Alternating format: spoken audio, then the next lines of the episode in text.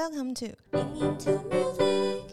欢迎来到音音有代志，为你带来音乐大小事。我是小卷。我是 K 编，今天呢又来到我们的专题。对，那歌单专题呢，今天要介绍什么歌单，一样想卖个关子。对，但是开头我想先问一下小卷一个有趣的问题。哦，对，就是呢，想问问看你以前国文课的时候，我们是不是都有学那种古老的用词？嗯，对，嗯，对，对所以我现在想要来考你一下。哦，嗯，好，对我国文课应该还算认真，好，嗯，好来，试试看。好，那首先第一题呢，想问你，就是古代的用语“束修”是现代用语的什么意思呢？束修是不是那个学学费？哦，嗯，看来国文课有学好，个对，嗯好像是，对对，孔子的那个。好，那再来下一题，进阶版一点。好。好，它叫做弘公。哦，那个字念红哦，我有特别送茶，我刚刚还在想说那个字到底念什么？宫，这个是这个我好像没有学过，但是我猜一下好了。好啊，宫宫殿跟宫殿有关，但是它又不会是直接是宫殿，不然它就会叫宫殿了。没错宫对，但因为宫嘛，所以它会是一个建筑物。对，学校之类的吗？哦，哎、你很厉害。高级的感觉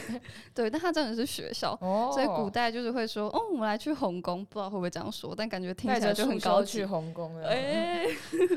好，那最后一个叫良人哦，良人这个嗯现在好像还比较常见到一点，哦，真的吗？对，嗯，就是会说什么你嗯遇到了良人之类的，哦，对，那你知道是什么意思？就是诶，是类似嗯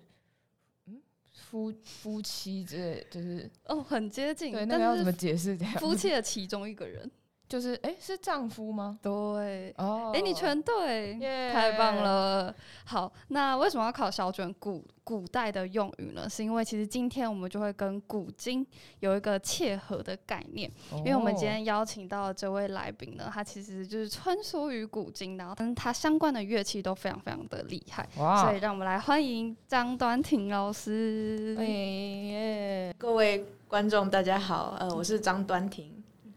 对，那老师是双簧管演奏家，那同时老师也擅长很多古代的乐器，所以我们等下就想要来请教老师这个部分。那我们今天呢，就会用比一比为主轴，带大家深入了解不一样的乐器。对，相信会蛮有趣的。嗯，好，那首先第一 part，因为老师曾经在法国留学，所以我们想要比较一下台法音乐教育的不同。那因为刚刚其实讲到双簧管，所以我想先问一下小娟，就是你觉得学习双簧管可能会有哪些困难的地方？我想到的是，就是因为之前其实也有很多管乐的朋友，然后他们都会说，就是其实最难的其实是吹出那个音的那个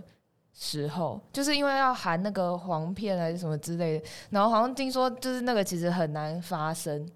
对，然后所以我觉得最难应该是那个部分。哦对，因为其实我以前有学过双簧管，所以你刚刚讲的那个，哦我真的也觉得超难。就是其实，在初学的时候，光是拿着簧片要发出声音，就是一个大挑战。哦，对对我朋友他们之前还会就是在上课的时候，然后就就喊着一个东西，然后就在那边上课，然后我想说你们在干嘛？对，哎、那是真的。就是我们一开始的好几堂课，其实都是只拿着竹片吹，还没有办法加上乐器。哇，好辛苦的感觉。真的，我真的觉得双簧管很困难，所以想问一下老师，就是你一开始怎么会想要学双簧管呢？就小时候开始学双簧管之前呢，我其实从小就是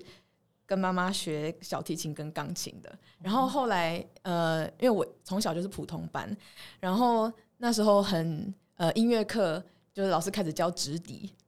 所以那时候就开始就是嗯、呃有点走火入魔，一直想要把直笛吹得很快，而且我左右手拿相反。然后 然后呃，可是也因为这样子左右手拿相反，就没有办法参加直笛团的比赛。然后那时候我妈妈就想说啊，既然你直笛可以吹这么快，那你去学学看双簧管好了。因为我亲戚就是我的阿姨，她就是双簧管的演奏家，也是台湾的老师，这样，那就是呃很方便可以跟跟她呃学习双簧管，然后也可以先啊试试看这样子。对，然后结果试了一年，就拿到音乐比赛的，就是全国音乐比赛的冠军。哇哇然后就想说，那就继续学好了。哦，等下这么难的乐器，那老师会觉得就是一开始初学的时候有哪个地方是最困难的吗？嗯、就像刚刚两个两位主持人讲到，就是簧片的发声真的最困难，所以就是一直到现在，我比如说没有时间练琴的时候，我还是会拿着黄片，就是没事就一直哔哔哔这样发声，然后保持那个最新的肌肉的习惯度，这样。对，那那时候。呃，我觉得第一位老师真的很重要，所以他教我很正确的呼吸的方法，就让我有一个很正确的观念是说，呃，呼吸跟呃对黄片的认识很重要。哦，原来是这样，所以真的最重要的东西就是那个开始的瞬看，似小小的那个黄片，其实它是最重要的东西，就是很基础的、很打那个基底的部分。嗯，那老师后来就去这，就是就是去了法国留学嘛。嗯那你认为说台法学双簧管之间有没有什么很明显的差异？叫呃学习的环环境有差别蛮大，就是呃，像是我在法国的老师有曾经跟我讲过说。他可以理解，就是我们在亚洲学校里面，我们从小到大很习惯老师丢给你东西，然后你就一直接收，一直接收这样。可是他希望是我可以，我们学生可以自己去，嗯、自己去找，就是老师先不要告诉你，他给你一本谱，然后你自己先去里面的音符找你自己想要做的东西，就是一个比较哦自由的状态，可是是由自己出发。由自己出发。他说你宁愿多做很多东西，然后错了，他再跟我讲，他也不要我什么都不做。哦，就是要有点像是要培养独立思考的感觉。对对，哦，对，那因为其实学双簧管，我知道其实就会开始尝试做竹片。那在法国做竹片，就是老师会有什么比较不一样的方法吗？欧博班就是会大概有时候一个礼拜一次，有时候一个月可能一次，这样就老师会花一堂课的时间把大家都聚集起来，然后一起去呃研究黄片要怎么削。哇，好酷哦！超酷的，对，就一堂课可能啊，或是一个下午的时间，然后就整就是大家一起来研究说哦黄片要怎么削，然后削一削给老师看，然后老师来发声，然后跟你说哦这边要怎么样，那边怎么样。哦，对，这个东西真的太花时间了，像是其他的呃管乐器就不需要花这么多时间。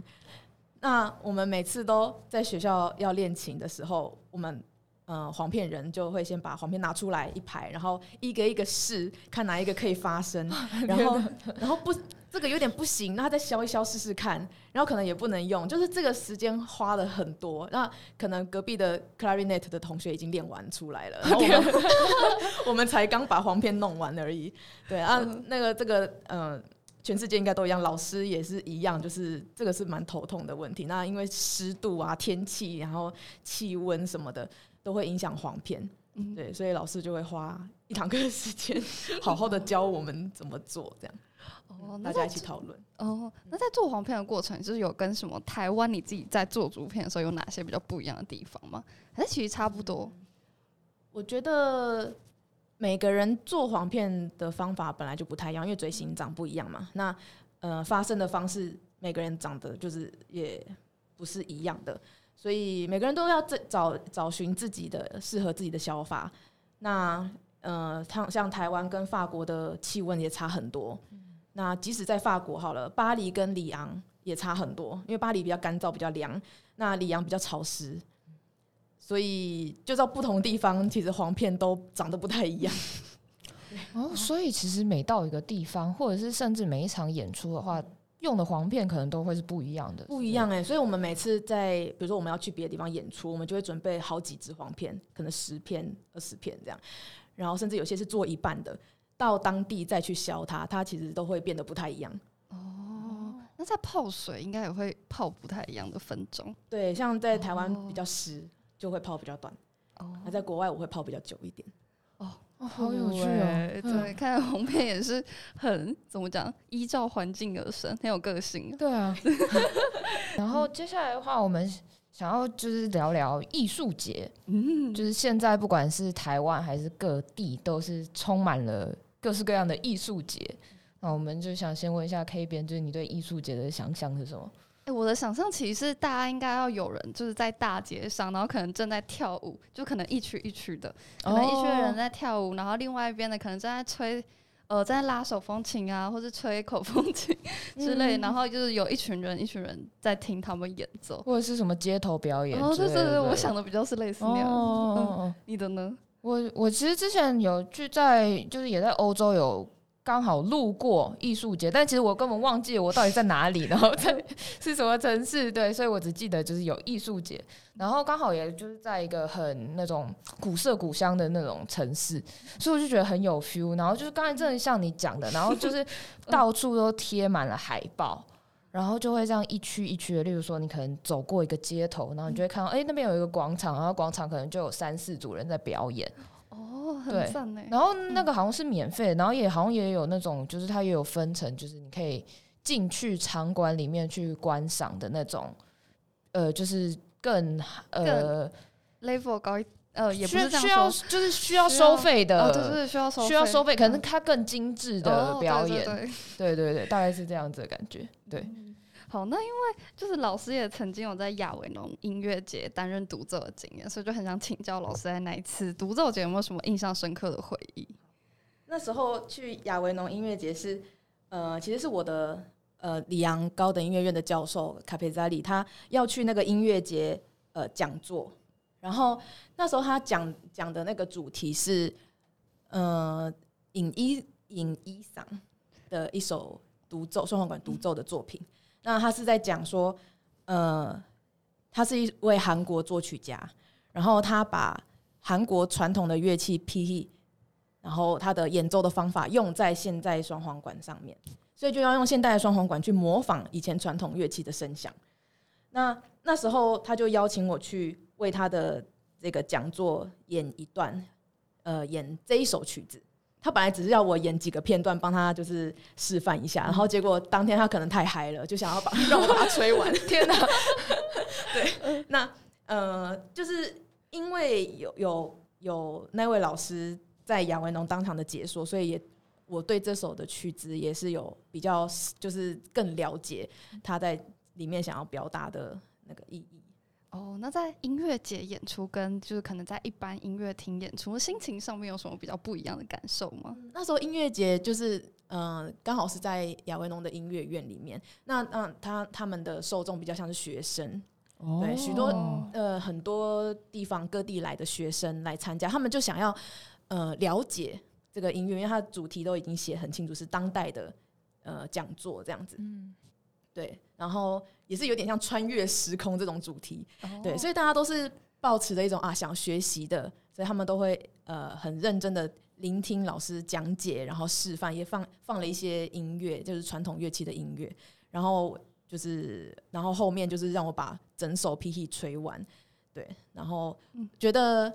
嗯跟现在，因为像我上个月月底也开了独奏会，那这首也在我的曲目里面，就是我很就因为。这一次的经验，所以我很喜欢这首曲子，我就把它放在我的独奏会里面。对，那呃，音乐节的话，演奏这首很像是要呃教学示范说，呃，让你们认识这一首曲子。那呃，在音乐会的时候演这首，嗯、也是想要让大家认识，但是我想要嗯、呃更夸张、更秀出这首曲子很特别的地方。感觉好像就是独奏会的时候可以加入更多自己的情感或者是个人演绎这样子的感觉。哦，对，然后音乐节就是一个经验的累积，但是学底下学生应该就是回馈也蛮好的。除了音乐节演出之外，就老师呃一开始也有提到，就是国内外比赛的经验，然后包括还有一些就是外国比赛经验也超级丰富。那就想问一下，就是老师有没有对哪个比赛特别印象深刻？小时候的比赛也都记得。那国外有一次比较印象深刻，是我参加那个我入围了日本的双皇冠国际大赛。那那时候其实其实日本离台湾非常近，可是那时候我在法国，所以就就是长途跋涉转机，花了二十个小时到当地。天哪！对，然后又要搭火车，我忘记是搭什么车了，然后到那个东京的呃比赛的住宿场所，这样。那那时候就是当场抵达的时候，所有的我看到很多我同学，法国的同学，各各国的外国人，然后都在大厅躺着休息，大家太累了，大家累，大家都是花了一天的时间当当场抵达这样。然后、呃很多人是抵达的时候很累，睡一下，然后马上就跑去练琴了。哦，好辛苦对，。就他们体力非常好，然后呃，就是嗯，其实大家精神都是蛮紧绷的。那如果第一轮被刷掉的话，就是你又要再花二十个小时，不只是这样，而且他的住宿也只有付到那个时候而已。哦，就你真的要花那二十小时回家！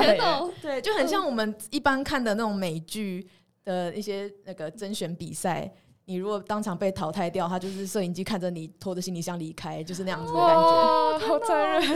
哦！可是就很有趣，因为大家都聚集在一起，然后你可以听到全世界的人不同的音乐诠释，这样子。哦，哦，嗯，那因为其实国外比赛，我相信跟在台湾国内比赛的有很多不一样。然后尤其双簧管，我自己觉得又是一个非常敏感的乐器。那老师如果就是有台湾学双簧管的人想要出国比赛，你会不会有什么建议？可以就是以前辈身份给他们。就是黄片要多准备一点，哦，就刚刚讲到那个最重要的重点，这样。对对，嗯然后保持体力。哦，嗯，好，那我们在听完老师的就是一些求学还有比赛的经验之后，接下来我们就要进入到不同的吹奏方式比一比。因为老师其实，在古双簧管这一块，就是也有蛮多的涉略。嗯，对，那首先呢，我们就想先问老师，因为老师其实乐团经验也非常非常非常的丰富，然后包括刚刚提到的，就是有独奏会的经验啊，然后我知道就是还有一些重奏的经验。那老师觉得就是这些形式演出最大的差别会在哪里？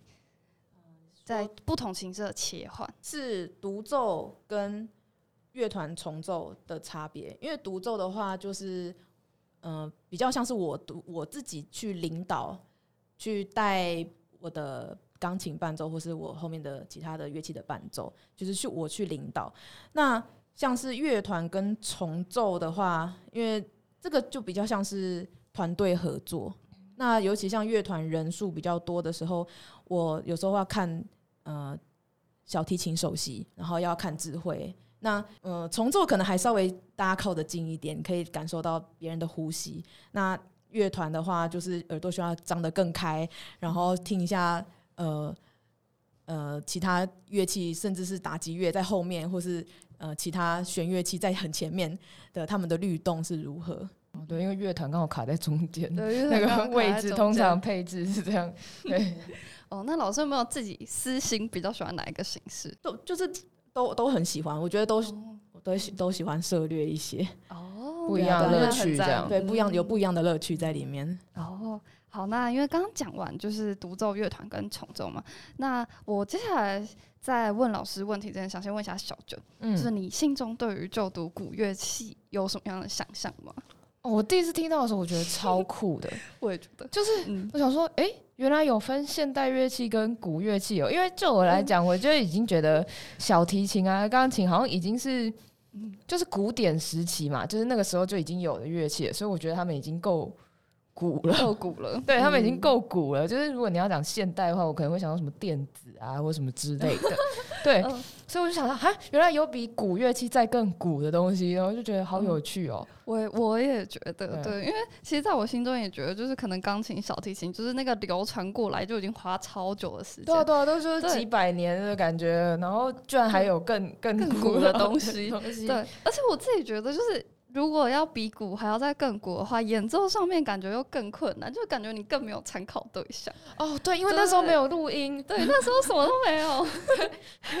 对，那所以呢，我们今天就想来呃带大家一起来认识一下古乐系啦。古乐系到底在学什么？我最后一年有回去巴黎市立音乐院念古乐系，那当然同时也是念了，就是为为如果为了要区分的话，就是古乐系跟现代音乐系。对，然后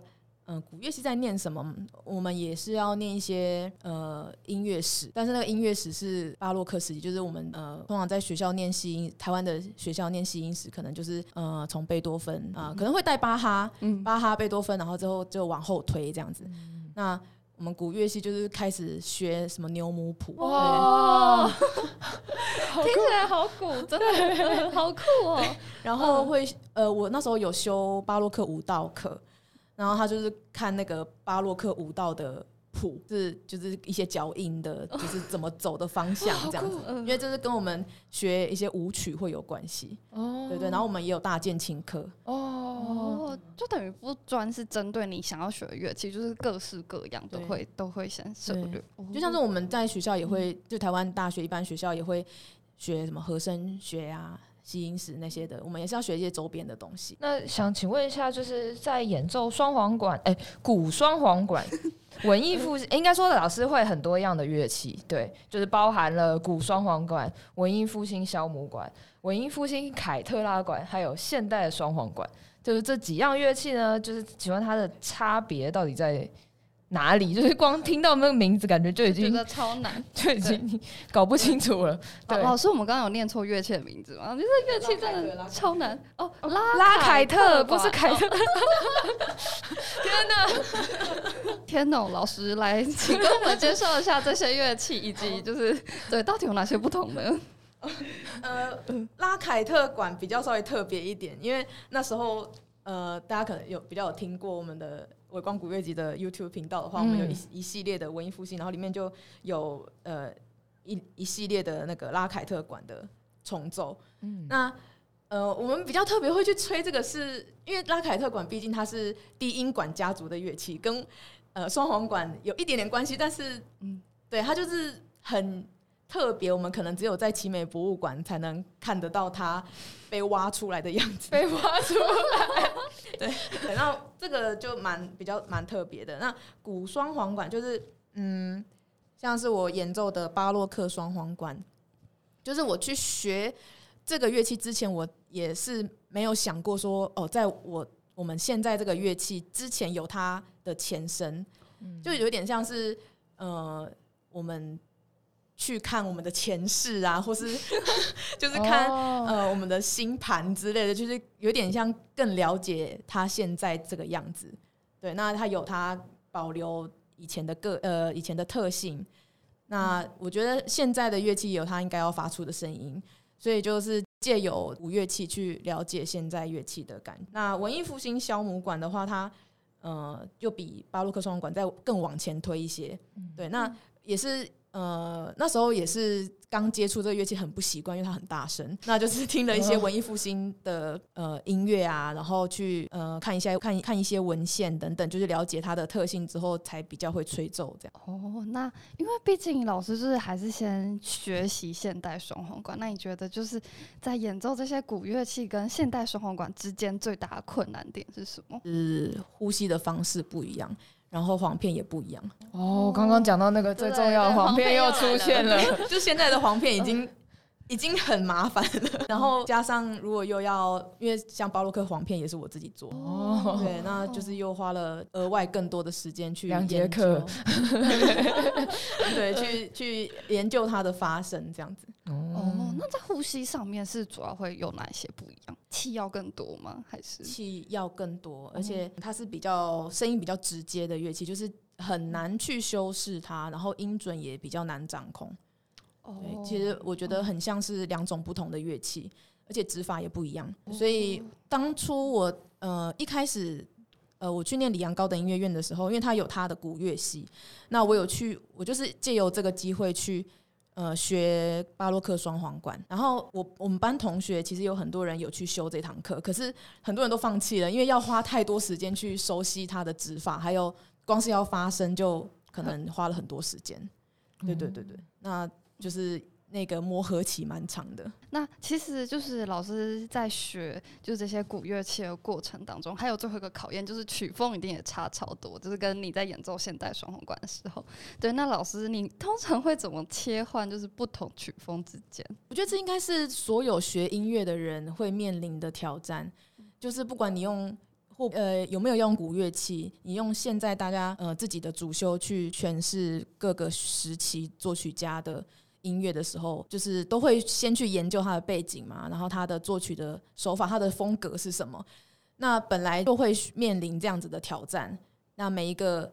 每一首曲子就会有不同的风格。那当然，我在演奏古双簧管的时候，呃，也会去研究他们的呃背景，这样它应该要发出什么样的声音。那为什么，比如说巴洛克的曲子，为什么音跟音之间会有一些呃间隔等等，那都是因为那时候的乐器会这样子发生，所以用那时候的特性，作曲家会写这样子的音乐。那现在的乐器都有自己应该要发出的声音，所以就这个就还蛮值得大家去多尝试。嗯，感觉是古乐器的学习对现代的吹奏一定有很多的帮助。嗯，对，那我很好奇的是，因为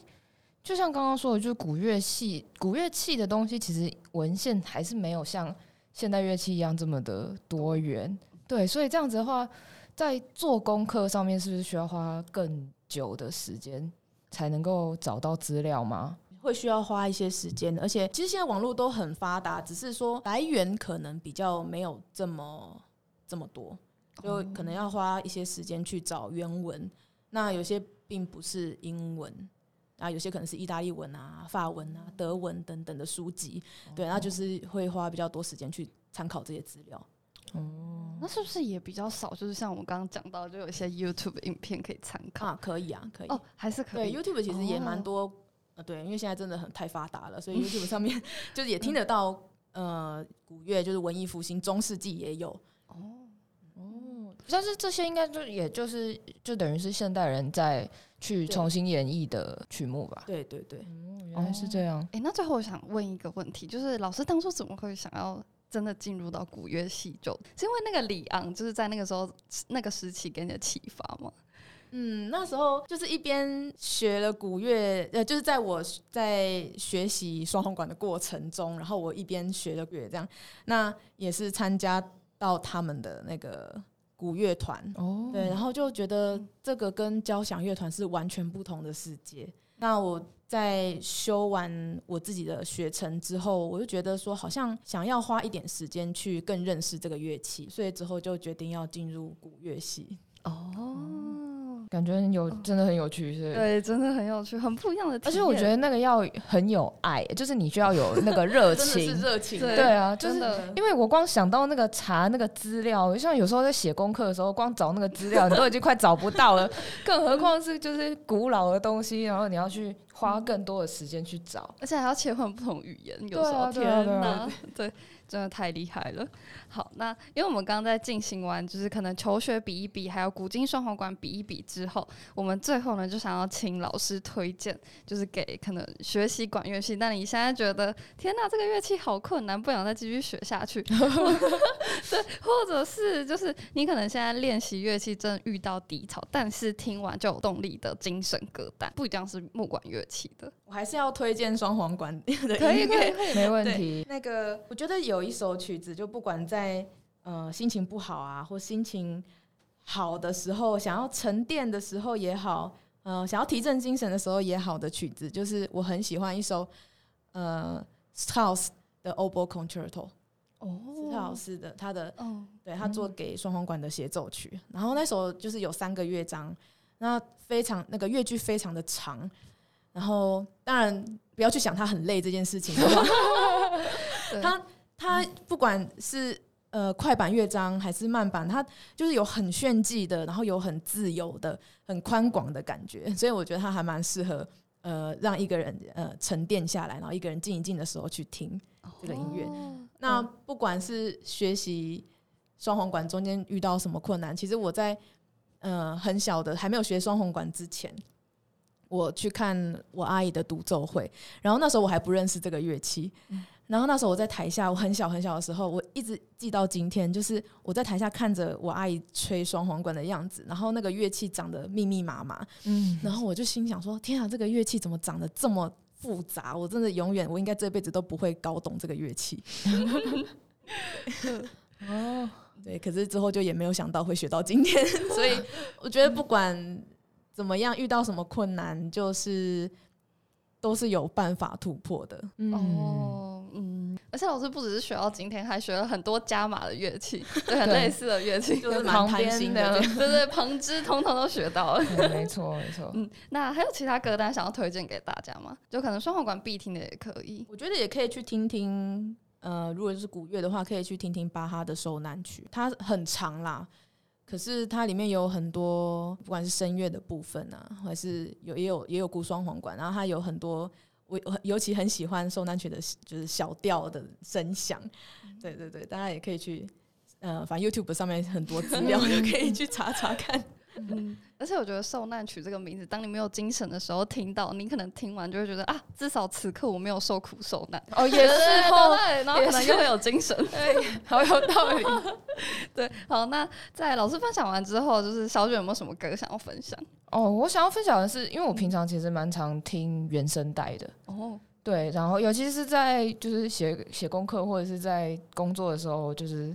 我觉得听原声带比较不会分心。对。然后，所以我想推荐的是后羿弃兵的那个原声带。如果是推荐一首的话，当然就是就是大家最熟悉的那个主题曲啦。对，然后它也是用就是也是用管弦乐的去制作这样子。然后它一开始是比较急促一点的旋律，然后我觉得它就是想要营造一种气势磅礴的感觉。对，然后但是我觉得就是除所以我觉得就是听的时候你会精神会比较好。哦，就因为它的节奏其实蛮急促的，所以我觉得就是就是。嗯，提醒你说要打起精神啊，这样的感觉，对，哦，听起来很棒。那我这边的话，我想要推荐是德弗扎克第九号交响曲的第二乐章。它第二乐章，相信可能很多听众也很熟悉的旋律是《念故乡》。那我觉得最棒的地方是它里面是有英国管吹出来的，对。然后那个独奏其实让我印象非常深刻，因为其实英国管跟双簧管其实也有那么一点类似的地方，对。但是我觉得我自己觉得英国管的声音对我来说会更温暖浑厚一点。然后再加上你听完这首曲子，然后你又想起里面的中文歌词，就是你会觉得好像我现在打起精神来，然后等我回家的那一天，我又可以用更好的面貌展现在家人面前。对，这是我觉得这首曲子给我的启发，听起来很温暖，听起来很温暖。对。好，那今天就是非常感谢张端田老师来跟我们聊了这么多，就是双簧管的东西，或者是古今比一比的东西。对，那未来就是大家如果喜欢双簧管的话，就是也欢迎可以多多支持老师，对，或者是老师相关的音乐会，相信就是古双簧管或者是其他双簧管都可以呈现非常非常好的音乐给大家。没错，嗯，好，那我们今天这期就到这边，谢谢大家，谢谢。